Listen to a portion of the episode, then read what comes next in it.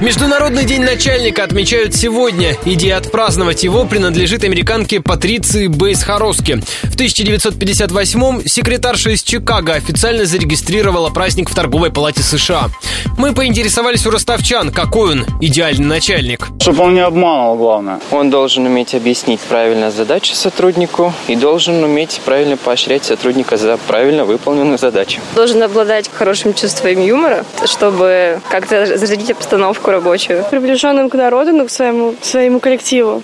Он должен быть честным в первую очередь и справедливым. Должен отпускать с работы пораньше. Место обеда на час, обед должен длиться два. Серьезным, наверное, самое главное. Внимательным. Уверенный, главное, в своем деле. Отмечу, врачи считают, что начальники всех рангов находятся в группе риска по эмоциональному выгоранию и психосоматическим расстройствам.